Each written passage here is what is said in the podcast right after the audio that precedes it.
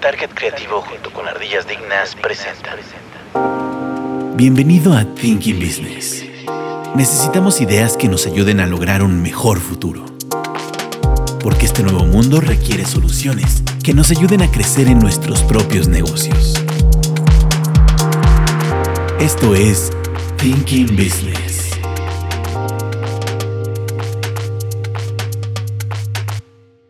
Hola, bienvenidos a Thinking Business, ideas para negocios inteligentes. El día de hoy nos acompaña Ekatzin Martínez ¿Qué tal? ¿Cómo están? y Fernando Ruiz. Hola, ¿qué tal? Ekatzin, traemos un tema interesante que ya lo hemos eh, llevado varias veces, pero ahora tenemos una petición especial. ¿Cuál es el título del episodio de hoy? Híjole. Sin, sin llegar a la ofensa, ni, ni mucho menos, al contrario. Nuestro, nuestra misión es el tratar de darles una guía. Pero este capítulo va directamente sobre inteligencia artificial para mayores de 40 años. Muy bien. Y con, con especial, con especial eh, atención a, dedicatoria. a Fer. Dedicatoria. Esta te la dedicamos, Fer. Agradezco, agradezco la atención y especialización a esa área. Perfecto. Ok, pues vamos a empezar por, vamos a empezar por el principio. Correcto. Ok, ¿qué es la inteligencia artificial? ¿Cómo la defines tú, Pero ¿Cómo lo ves a- ahorita en este punto que se habla tanto de inteligencia artificial? ¿Tú ahorita cómo lo percibes? Más bien antes, ¿no? Me gustaría saber cuál era tu punto de vista hace un año más o menos que empezamos a hablar de esto contigo. Ujú. que pues, na- todos decían, ah, la inteligencia artificial, pero uno qué caramba se iba a saber, ¿no? A ver, hace un año tú qué pensabas. Yo, yo la verdad es que para mí era como, era difícil medir la inteligencia artificial, el alcance que, re- que, que podía tener, ¿no? Este, uno trata de, de evaluar las inteligencias, al menos en, en mi experiencia, y supondría yo que sería una visión de aquellos que somos de otra generación, pero trataría, trataría uno de evaluar la inteligencia en base a, a años de edad, ¿no? Porque uno está como la métrica más confiable, es decir, es una inteligencia de 5 años, 10 años, 15 años, 20 años, 40 años, 60 años, ¿no? Pero difícilmente es, a, a mí me, me cuesta trabajo entender el alcance de la inteligencia, para qué puede ser usada, si, esta, si, si en lugar de ser usada puede representar un riesgo, etcétera, ¿no? Ya me han aclarado un poquito la, la, la idea, pero, pero creo yo que, que afuera se escucha la inteligencia artificial y difícilmente logramos dimensionarlo aquellos que no estamos tan familiarizados con estos temas tecnológicos. Claro, eh, que a final de cuentas, bueno, también cuando hablamos precisamente de este tema es, a veces el- el- la cuestión es que todo el mundo habla, pero realmente la mayoría no sabe de lo que están hablando. Y creo que hay que empezar pues también definiendo desde el punto pues todavía más básico de qué es la inteligencia y qué es lo que entendemos por inteligencia, porque a final de cuentas incluso muchas, digo, una de las cosas que nos hace a nosotros diferentes del resto de los animales de este planeta es la inteligencia, es precisamente ese tema. Y hay otros animales que consideramos que tienen una cierta inteligencia, pero obviamente no al nivel de lo que tenemos nosotros como seres humanos. Aquí entendiendo esto es la inteligencia como tal, eh, tiene ciertos componentes que son claves. La primera es la capacidad de aprender y adaptarse. Es decir, el, el- que encuentras algo, te lo, lo aprendes, lo- lo- lo llegas a guardar, por decirlo de alguna manera, y después puedes adaptar ese aprendizaje a otras situaciones. Ese sería el primer punto. Es como la aplicación de la experiencia en los sucesos que próximos, ¿no? Exactamente, que ahí, digo, eso es una cuestión muy clara que creo que tenemos en general y que hay muchos animales en que puedes darte cuenta que eso lo pueden hacer. El siguiente punto sería la capacidad de razonar y resolver problemas. Que por ejemplo, este ya es un detalle que no todos los animales pueden hacer, ¿no? De razonar o entender por qué les está pasando una situación. Y hay muchos animales que son incapaces y hay otros que justo la ciencia nos ha demostrado que, que es, impactante como ver cómo, por ejemplo, los pulpos, que son uno de los animales más inteligentes que hay, llegan a resolver problemas. Por ejemplo, algunos ejercicios que les hacen, que les guardan comida, se las encierran, y los pulpos son capaces de darse cuenta, por ejemplo, que están dentro de una botella que es una rosca y tienen la capacidad de desenroscarla. O no sé si han visto también algunos videos de cuervos Sí, que van metiendo piedritas en un vaso de agua para levantar tomar agua, ¿no? Levantar el nivel del el agua y poder beber agua. de una botella. Y a eso través de ir llenando la botella de piedritas, claro. Exactamente, entre muchas otras situaciones, ¿no? Que es justo eso. Tienen la capacidad de razonar que si meten una piedra, el agua sube y por ende les permite resolver un problema en ese caso, ¿no? No todos los animales tienen esa capacidad, solo algunos se han dado cuenta que tienen esas posibilidades de usarlo. La capacidad de pensar de manera abstracta. El tema de la, de la, abstracción es que son cosas que no las puedes ver como tal en la naturaleza, sino que te las tienes que imaginar de cómo es que suceden. Es decir, en tu, a ver si que en tu mente. Que no viene ya de la experiencia, sino que ya viene de, de abstraer escenarios Ajá. que tú no puedes replicar, pero que sabrías cómo se comportaría de acuerdo a ciertas situaciones. experiencias. Claro, que puede ser como hasta visualizar tu futuro y cosas por el estilo, ¿no? Correcto. Entonces, esa es una cuestión que también, obviamente, es una cosa muy particular que los humanos pueden hacer. No tenemos la idea si otros animales lo pueden hacer, pero sabemos que nosotros sí tenemos esa capacidad y es otra cosa, pues también que nos hace diferencia. Y por último, la capacidad de ser creativo, ¿no? Eh, que en este caso los seres inteligentes tienen esa capacidad de generar nuevas ideas y originales, o sea, que sean diferentes a lo, a lo que es el resto. Todas estas situaciones las vemos como comunes en términos generales en lo que viene siendo la raza humana y es lo que nos ha llevado a lo largo de toda nuestra historia pues al punto en el que estamos hoy en día con todas las cosas que tenemos alrededor. Que los del resto de los animales no hacen eso, no han cambiado. Por ejemplo, nosotros somos una, un- una especie que ha cambiado su entorno porque hemos tenido la capacidad de razonar y entender precisamente todo lo que está a nuestro, a nuestro alrededor, visualizar el futuro, buscar precisamente cómo podemos cambiarlo para mejor en teoría Transformar. aunque a veces la. Mejor ejemplo no hay como las carreteras, calles, es- ciudades, este, construcciones que no existían y a través de la abstracción se ha logrado hacer cosas que nunca se habían construido, ¿no? Claro. Y aquí el punto, cuando hablas de inteligencia artificial, es realmente el tratar de hacer mediante precisamente un- una, mediante computadoras, por ejemplo, darles la capacidad de que básicamente tengan estas mismas capacidades que tenemos como humanos. Es decir, lo que tratas de hacer con inteligencia artificial es imitar los procesos cognitivos y los procesos creativos y los procesos, estas capacidades que hablamos ahorita a través de una, de una computadora, ¿no? Y tratar de que eso se logre. Cosa que pues obviamente siempre había sido pues complicada. Obviamente primero por el tema de los procesadores que tenías, la capacidad de memoria, etcétera, etcétera, con la que contabas.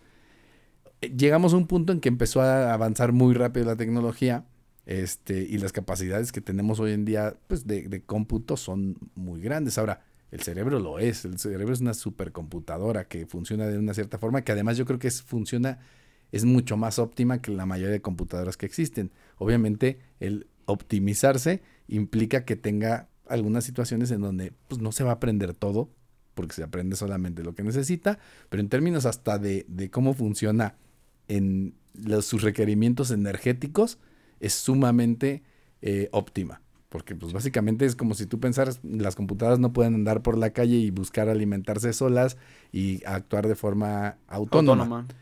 El humano sí. Entonces es una computadora básicamente que puede andar, eh, alimentarse sola, hacer un montón de cosas que por eso también tiene ciertas restricciones, ¿no? Digo, hay que pensar las computadoras que se tenían antes, el tamaño que tenían, eran un salón completo en una, en una universidad o cosas por el estilo. Poco a poco hemos llegado a puntos en donde precisamente tenemos más capacidades. Y Oye, ahora, sí, Y ahí, o sea, hablando de esa parte, o sea, me queda claro que el cerebro humano es una optimización en cuanto a recursos, conexiones, materia, etcétera, que funciona de una manera muy compleja, ¿no? Por- porque finalmente es complejo una inteligencia, ¿no? Y, pero también de ese, de, en ese nivel de complejidad existen aberraciones y existen este, malas experiencias y también este, paradigmas que se han implementado desde el nacimiento de esta compu- supercomputadora, que es un niño, con experiencias retrógradas que han, en lugar de permitir desarrollar la inteligencia, han desarrollado este, como habilidades destructivas muy fuertes.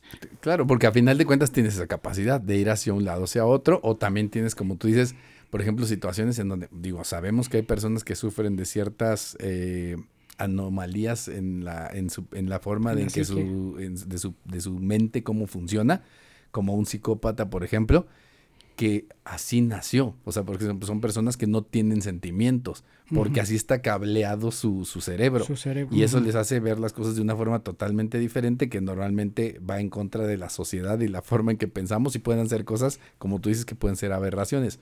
O La realidad es que, por ejemplo, hablan mucho de los temas de los déjà vus. Dicen que los déjà vus de repente es como los pantallazos azules de Windows. Un, un momento en que tu cerebro de plano hace algo que es una aberración y obviamente te hace pensar eso, pero no es lo que está pasando. Lo que está pasando, mucha gente piensa que es juntas un montón de, llegas a un lugar en donde hay muchas cosas que te son familiares y el cerebro te juega una pasada en sentir como si fuera un, un, un, un, eh, recuerdo real. Cuando en realidad lo que pasó es que se encontró muchos elementos Muchos que le parecieron que todos los juntaba que estaban ahí.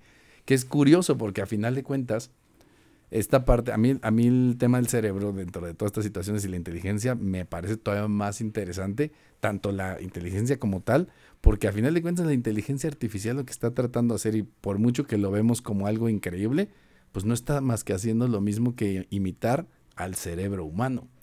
Pero es como estas cuestiones donde dicen, el cerebro es algo mucho más complejo de lo que a veces la gente entiende. Es lo que dicen, por ejemplo, no sé si has visto el tema de estas teorías de los dragones. Los dragones nadie ha encontrado evidencia de que existan. Pero si, tú te pones a ver en la historia, hay dragones en todas las culturas del mundo en años en que se supone que no habían tenido ninguna conexión. Es decir, todas esas, todas esas culturas, dígase hasta eh, aquí en México, los aztecas, mayas, etcétera, etcétera, o los chinos en donde estaban, cada quien en su, en su lugar de- del mundo separado, por ejemplo, tenían imágenes de, de, de- de dragones. Digo, con nombres diferentes, pero básicamente eran dragones, que tenían, eran una combinación de serpientes con eh, Plumas. de tigres, plumas, este, Garras eh, voladoras. eh, todos, pero todos se parecen. Y es lo que dicen que probablemente lo que pasaba era, es que en realidad esta parte o esta imagen en el cerebro humano que viene precargado son las cosas con las que ya viene precargado tu cerebro que son peligrosas para ti. Entonces, ¿qué era lo que pasaba? Que cuando tú mecanismo de pensabas, defensa, ¿no? exacto, cuando tú pensabas en lo peor que te podía pasar o en una circunstancia que fuera como realmente te puede espantar, sería como una especie de dragón, teniendo esas características de muchas cosas que tú sabes que son peligrosas para ti y que a veces ni siquiera las tienes que cargar. O no sé si has visto el video de los gatos que les ponen un pepino, voltean y creen que es una... o sea, nunca en su vida han visto una víbora, pero saltan de forma automática porque... Como una memoria genética. ¿no? Exactamente, que eso es lo que probablemente pase, que hay una parte dentro de tu cerebro que es una especie de memoria genética que va pasando entre, entre las diferentes generaciones. Claro. Ahora, hablando de la inteligencia artificial, son cerebros desarrollados que ahorita podríamos decir que están contados, porque no cualquiera tiene una inteligencia artificial, y que además está cuidado de que sus experiencias sean positivas o de aprendizaje.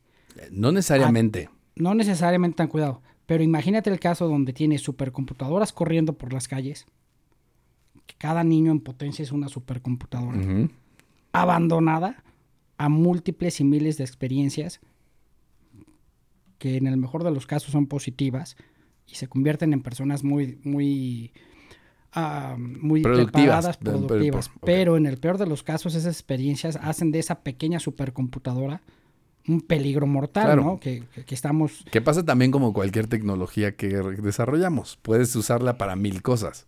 Claro. Normalmente, casi siempre la, la tratas de usar para algo bueno, pero siempre habrá alguien que le encuentre una forma de usarlo de forma in- incorrecta. Y ahora, todo este tema de la inteligencia artificial, también aquí lo que partimos y lo que, lo que, lo que la mayoría de las inteligencias hacen, buscando trabajar igual que el cerebro, es que incluso tratan de imitar el tema de las redes neuronales, en donde lo que hacen es conectar un montón de computadoras o de ideas, precisamente para poder obtener conocimiento o sacar eh, conclusiones de las cosas. Entonces, terminan por ser precisamente una especie de copia de la forma en que ciertas cosas el humano las, las, las visualiza y además con la ventaja de tener acceso a una cantidad enorme de datos en todo momento, que ese es el otro punto. ¿Por qué? Claro. Porque todas con estas una alimentan. memoria larguísima. Exacto. Por ejemplo, tenemos la, la- la inteligencia artificial de Google, que Google todo es el desde hace cuántos años es el buscador número uno de- de- del mundo. Pues desde que su generación dejó de usar Yahoo para buscar Toda, cosas. toda la gente busca y pregunta y todas las dudas que tiene. Entonces imagínate lo que sabe de las dudas y la información que tiene y dónde está, porque la puede encontrar. No, y que actualmente cuenta, yo creo que sería de una de las bases más completas de tener el perfil de cada uno de nosotros a través de las búsquedas que hemos hecho en Google. claro. Y, y detengámonos en búsquedas conscientes en Google, ¿no? Inconscientes, Porque no, y de todo tipo. inconsciente No, y es de que todo. te esté escuchando con sus bocinas o micrófonos, Claro, ¿no? que además es otra cuestión. O sea, a final de cuentas las hemos alimentado con información. Llevamos desde básicamente que empezó, pues, las computadoras generando información y bases de datos. Las bases de datos son conocimiento. Si tú tienes la posibilidad de, de tener acceso a toda esa información, pues tienes una posibilidad de sacar muchas conclusiones. Tener acceso y procesarla Claro. sin cansancio, sin alimentación, sin Bueno, dormir. No, o sea, a final de cuentas las computadoras, obviamente, para bueno, tener esas mayores eléctrica. capacidades, sí, va a estar gastando un chorro de electricidad, por supuesto, y era lo que yo hablaba hace rato. Pero no te piden vacaciones. La diferencia del cerebro es esa, o sea, el cerebro, el cerebro es mucho más eficiente, pero la eficiencia también le juega, Mal. que, que ese es un tema. Por ejemplo, el cerebro trata de ser eficiente, entonces hay cosas que el- nuestro cerebro nos engaña porque trata de saltarse pasos, porque trata de ser sumamente eficiente. Entonces, por ejemplo, ¿por qué en todos lados encontramos caras? En las nubes, en, en- Claro. en las paredes, en no en sé los qué. coches. Porque es una de las cosas naturales que hace todo el tiempo. Entonces, cuando encuentras dos cosas, dos, dos puntitos y algo abajo que parece una boca, luego, luego lo ubica como si fuera una cara. Pero es porque trata de hacer saltos en lo que viene siendo su concepción de ciertas cosas. Que a final de cuentas es parte de la inteligencia el tratar de ser más eficiente.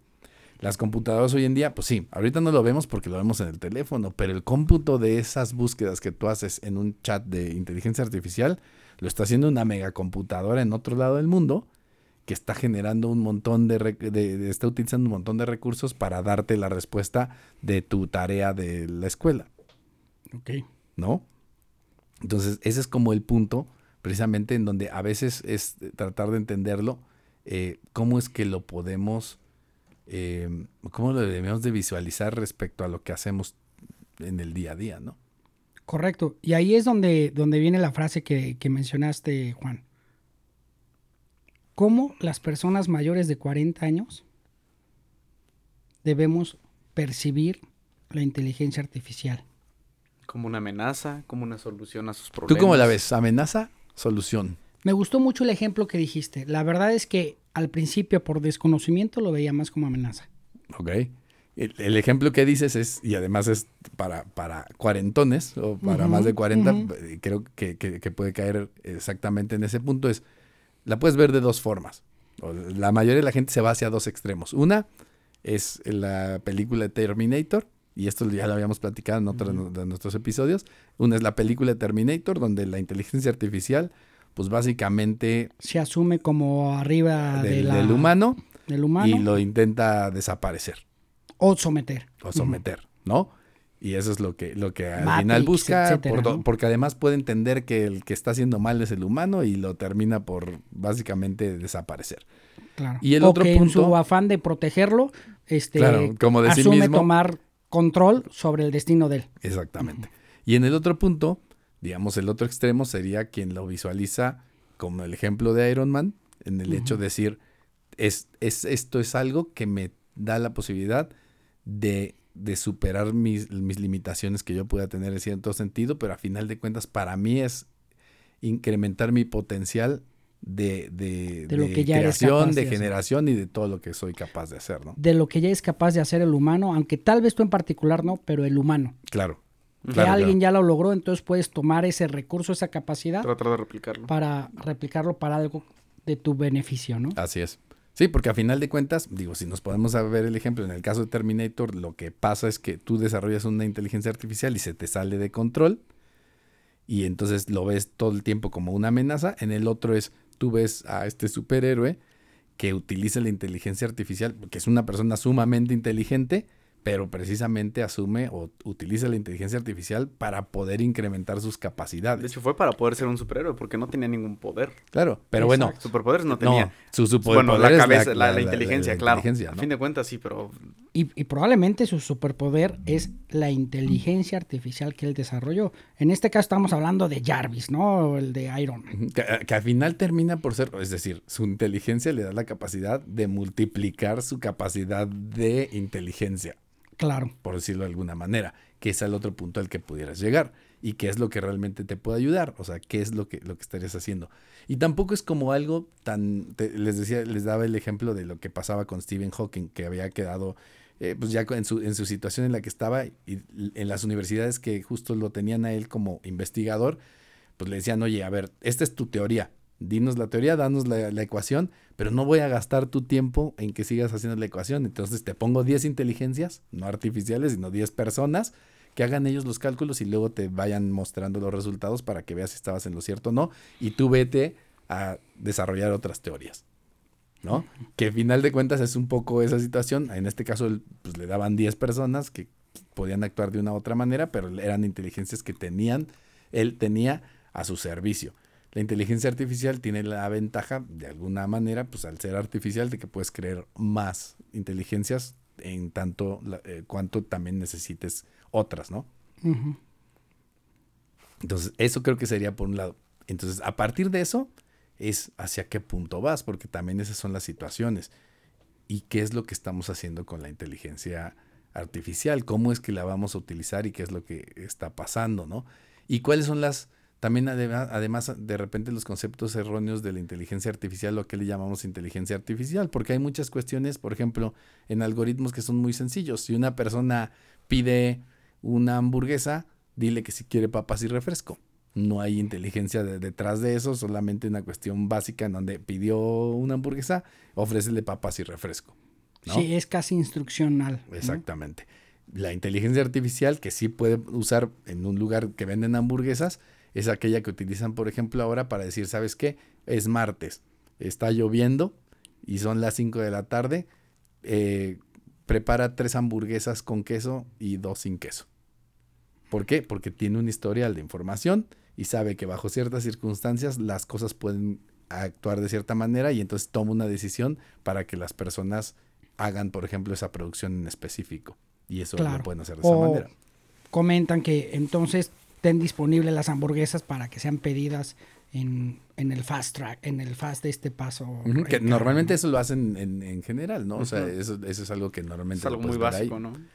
Ahorita que estábamos conversando, que tuvimos una conversación larga de varias preguntas con respuestas muy inteligentes de, de una inteligencia artificial en el teléfono de, de Juan, preguntábamos sobre la clasificación de los diferentes usuarios y desarrolladores, ¿no? Y la inteligencia supo identificar muy bien esos dos grupos, ¿no? ¿Quiénes son los usuarios? ¿Cuál es el futuro de los usuarios? ¿Quiénes son los desarrolladores? ¿Y qué, cuál es el futuro de los desarrolladores? Ok. ¿Qué tan Y- lejos te ves tú del uso de la inteligencia artificial? Ahorita,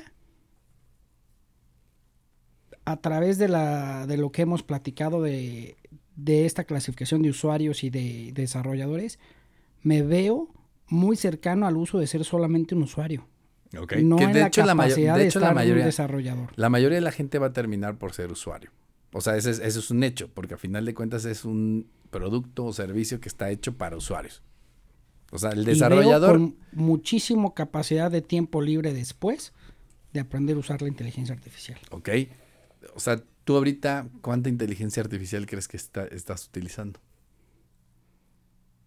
Yo ahorita uso poco. Por ejemplo, uso Siri. El día de hoy has Siri. utilizado... Que es tu asistente virtual. Google Maps para llegar a la ruta más cercana. Ya no me detengo a pensar dónde dar vuelta, etcétera. Sacando Dejo su que guía ellos- roji. Ya no me detengo a eso, exacto. Ver, buscar la ruta más corta. Solita la, el- el- el- asumo que es la mejor opción. Y me siento tranquilo tomando la opción que ellos me dicen que, que es la más... Antes ya en el despeñadero, ya ni modo. No, a veces se pierden, pero Sí, bueno. ya me he dado eh, dos pero tengo en más confianza que, que yo siguiendo la guía. Que, parar, que pararte y preguntar, disculpe, ¿sabe dónde está esta dirección? Exactamente. Hace mucho que no escuchaba Entonces, no me así. considero un hard user. Eh, Es que fíjate, esa es una cuestión curiosa, porque la mayoría de la gente lo está viendo como algo nuevo, pero la inteligencia artificial ya lleva Ya mucho tiempo usando. y eres usuario sin saberlo. Sí, las películas que te recomienda Netflix en base a tu historial, Simplemente tú que... tu que- búsqueda que- en Facebook, que le- te interesa, de lo que platicas y te, te pone ahí. Que le regalaste a tu abuelita su Alexa para que escuche sus canciones de, de Negrete y, y después te dice que porque escuché en las noticias que la inteligencia artificial va a destruir al mundo y le va a quitar el trabajo a su nieto. Pues señora, también está fomentando porque está usando un asistente virtual. Claro, de hecho, de hecho, ah, por ejemplo, ahorita lo que decías en, en específico, o sea, las películas que ves, las canciones que escuchas, están, están, eh, te las está mandando la inteligencia artificial. Tu anuncio de Amazon de que estás Y eso no es, eh, y eso no es botas de de, poco. casquillo. Que es una mezcla de manipulación Algoritmos. mercadotécnica y a la vez la experiencia de tu perfil. Pues no hablaría yo de manipulación mercadotécnica, a final de cuentas lo que está Hablaríamos tratando de, de hacer- mercadotecnia sin la manipulación. Digo, como mercadotecnia está en el hecho de, de buscar que la gente esté Como la- contenta con lo que está recibiendo, ¿no? Por ejemplo, Como la frase de esa que dice manipulación o mercadotecnia. bueno, ponle. Pero a lo que voy es, o sea, por ejemplo, Netflix, Netflix, con la cantidad de, de- de- de películas que tiene, el problema de Netflix es que si tú llegas a un punto en que no encuentras algo que te guste, deja, quitas la suscripción. Pero no todo lo que te gusta es lo que conoces, entonces te tiene Pero que no has tenido encontrar esa sensación de que estás viendo una película, no me gusta, y la sigues viendo y luego sigues probando y no desertas, Juan. O sea, No. estás como en cierta forma Es que uno es atrapado. Eh, bueno, Y requieres de valor y conciencia profunda para... No, no, no llegaría, la no- no, llegaría, Netflix. no, no llegaría tanto yo. Yo creo que al final Netflix y, y Spotify te funcionan porque a final de cuentas, o sea, precisamente lo que trata de hacer es que te encuentre cosas, aparte de lo que ya conoces y tú estás buscando, recomendaciones que realmente digas, ay, esta no la hubiera visto nunca porque nunca me hubiera imaginado que me voy a encontrar con esto y te lleva. Pero lo que iba ahorita en este punto, antes de que te pelees o, o trates de, manchar el nombre de la mercadotecnia, que está de, metida en esto, obviamente, porque está buscando satisfacer necesidades que la gente cree que tiene. Entonces a fuerzas está ahí. Pero lo que voy es, llevamos años en que tus amistades te las recomienda una inteligencia artificial. La, la, la, la publicidad que te sale en tus redes sociales está eh, empujada o impulsada por una inteligencia artificial. Lo que escuchas en Spotify y lo que, lo que ves en, en Netflix tiene un tema de inteligencia artificial que te está ¿A quién guiando sigues? qué cosas son las que Este, puedes hacer. pro- ajá. Pero eso es Podcast, a lo que voy es, pero tenemos tal vez 10 años en que la inteligencia artificial ya está en nuestras vidas. El otro ejemplo sería Google. Google desde hace más de 10 años las búsquedas las hace utilizando inteligencia artificial dentro de sus algoritmos para mejorar la forma en que trabaja. Por eso nunca te sale lo mismo a ti que lo que diría a Katzin aunque busquen la misma cuestión. Y ese es un punto. Entonces, primera, no es nueva. No es nueva la inteligencia artificial. La diferencia es cómo ahora la podemos utilizar o cómo podemos trabajar ¿O qué con tan ella. alcanzable se ha hecho, no? Porque antes, justo lo acabas de mencionar, empresas grandes o, o negocios ya muy consolidados eran aquellos que podían hacer uso de una herramienta así. Claro. Ahora simplemente abres eh, tu computadora, tu celular o cualquier navegador está- y buscas exacto. y ya. Está, está a la mano de mucho más gente. El siguiente punto de la inteligencia artificial serían los asistentes virtuales, que voy a ser sincero, al día de hoy, eh, y los ves contra lo que hace el chat, eh, los chats, este, los chats es- estos que vemos ahora. Quedan Híjole, muy cortos. si la verdad dices, no puedo creer que sigan funcionando así de mal Siri, Alexa y Google, Cortana. ¿no? ¿Por qué? Porque ya estás viendo que Ha tienen otras mucho capacidades. Siri. Pues han mejorado, pero siento que Pero todavía no se han puedes quedado. tener todavía una conversación como la que se No. tuvo. No. No. entonces eso, pero ya se podría. O sea, en realidad en términos generales ya se podría. ¿Cuál es el, el- el tema? La Pues obviamente eh, debe haber algunas situaciones en donde tienen que estar contando cómo lo van a liberar, ¿no? Pero los asistentes virtuales ya son algo que ahí tenemos y que de alguna manera nos dan. Otras cosas que también, por ejemplo, ya están funcionando y, y es una cuestión que, que a lo mejor no vemos, es la robótica. Bueno, mientras no lleguemos al punto donde el cuerpo humano sea una batería para so- solventar toda esta energía eléctrica de la inteligencia artificial. Eso es de Matrix, ¿no? Pero estamos, fíjate, al- estamos a salvo. Pero ¿sabes qué es lo interesante de Matrix? Que dentro de, de esa situación, el punto yo creo que triste de eso, es que al final la gente termina por optar por eso. Claro, ¿Por ¿sí? qué? Deciden regresar a la Matrix bajo el escenario de vivir una vida engañadamente muy feliz. Claro. Claro. Ahora sí que si tiene cuerpo de caballo, cabeza de caballo y hace como caballo, Puede ser burro. Es pues es burro. caballo. Es una ¿no? rana. Entonces, pues a mí Sí, no pero, me importa por sea ejemplo, virtual en, o es- en no. ese punto, y, yo y sigo. no está lejos de ser la realidad, porque hay mucha gente que busca la felicidad a, a toda Claro. costa. Y si te di- digo, sinceramente, el efecto de una droga es exactamente lo mismo. Ese que ahí placebo. te va a dar un espacio en donde tú te sientes bien. ¿A qué costo? Al costo de tu libertad. Es exactamente lo que hace la Matrix en este caso cuando dice, ok, te voy a conectar esto, te vas a desconectar de la vida real, pero en tu otra parte vas a ser bien feliz. Claro, Y lo se utiliza como baterías. sí. ¿no? En este este- está el caso que quieres ahorita espantar a todos los de mayores de No 40. quiero espantar a como nadie, tú al comprenderás, ¿no? Solo estoy alcanzando diferentes diversiones e ideas. Sí, pero bueno, la robótica, por ejemplo, también la inteligencia artificial lleva mucho tiempo funcionando en esto. Por ejemplo, todos los robots que utilizan para cirugías traen inteligencia artificial que busca, por ejemplo, compensar cuestiones. No sé si has visto los robots que hacen cirugía.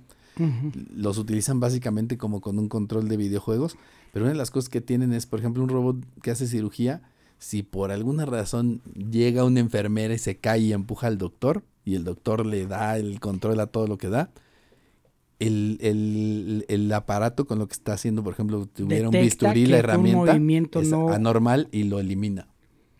Porque sabe que es una cuestión natural. O sea, ya amplificó la capacidad del médico, Exactamente. Más bien, ayudando a alcanzar más su bien máximo. trabaja con el médico para poderle corregir algunas cuestiones que puedan salir de su control. Sí, de su, de su máximo Que ahí, perfección. ahí también se me hace igual, porque lo que estás haciendo es el médico es quien termina por ser quien toma las decisiones, pero tiene una ayuda que le permite hacer las cosas de forma más directa o más rápida y sin ese tipo de circunstancias, que es lo que muchas veces y quitando el factor de si ese día le duele la mano, se le durmió o se durmió bajo recargando en el brazo y el brazo está en otra condición a la una operación previa que él mismo hizo, ¿no? Claro, claro, claro. Y ahí es eh, cuestiones que, que te vas a ir encontrando. Entonces, a final de cuentas, la inteligencia artificial, nosotros hemos estado actuando tal vez bajo la influencia de la inteligencia artificial desde hace mucho tiempo, ¿no?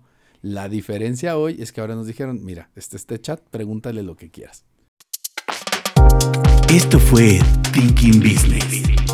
Ideas que brindan soluciones que nos ayudan a crecer en nuestros propios negocios.